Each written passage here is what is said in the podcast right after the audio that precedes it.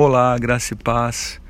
Dirigindo-se imediatamente a Jesus, Judas disse: Salve, mestre, e o beijou. Jesus perguntou: Amigo, o que o traz? Então os homens se aproximaram, agarraram Jesus e o prenderam. Um dos que estavam com Jesus, estendendo a mão, puxou a espada e feriu o servo do sumo sacerdote, decepando-lhe a orelha.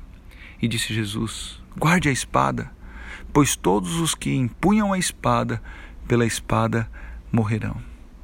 A palavra de Deus, ainda aqui em Mateus capítulo 26, a partir do verso 49, mostra um, um, momento que o Senhor passou de, de um pouco mais de dor, um pouco mais de tristeza, um pouco mais de decepção. Talvez aquela tristeza mortal que falamos ontem tenha aumentado. E aqui ele foi traído por Judas, entregue aos soldados. Mas um dos que estava com Jesus, que era Pedro, tentou defender Jesus. Mas da forma dele, no tempo dele, como ele achava que deveria ser. E tirou a espada e, e decepou a orelha daquele soldado. Jesus imediatamente falou: O que você está fazendo? É hora disso? Você acha que eu preciso disso? Você acha que é dessa forma que deve ser feito?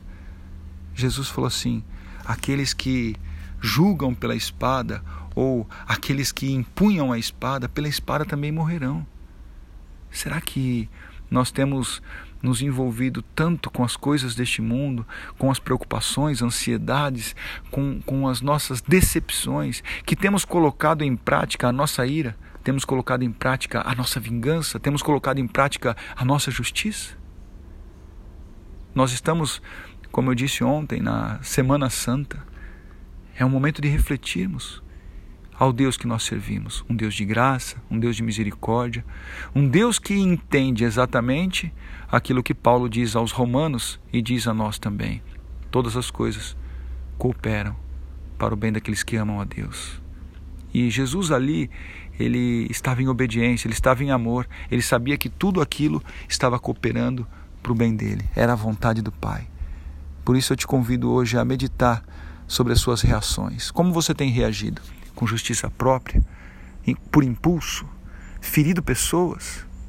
Eu te convido a agir com misericórdia, com graça e entendendo que se você ama a Deus, Ele está no controle de tudo e de todas as situações. Medite sobre isso, eu oro para que você entenda isso. Aquiete o teu coração, porque Ele tem cuidado de nós.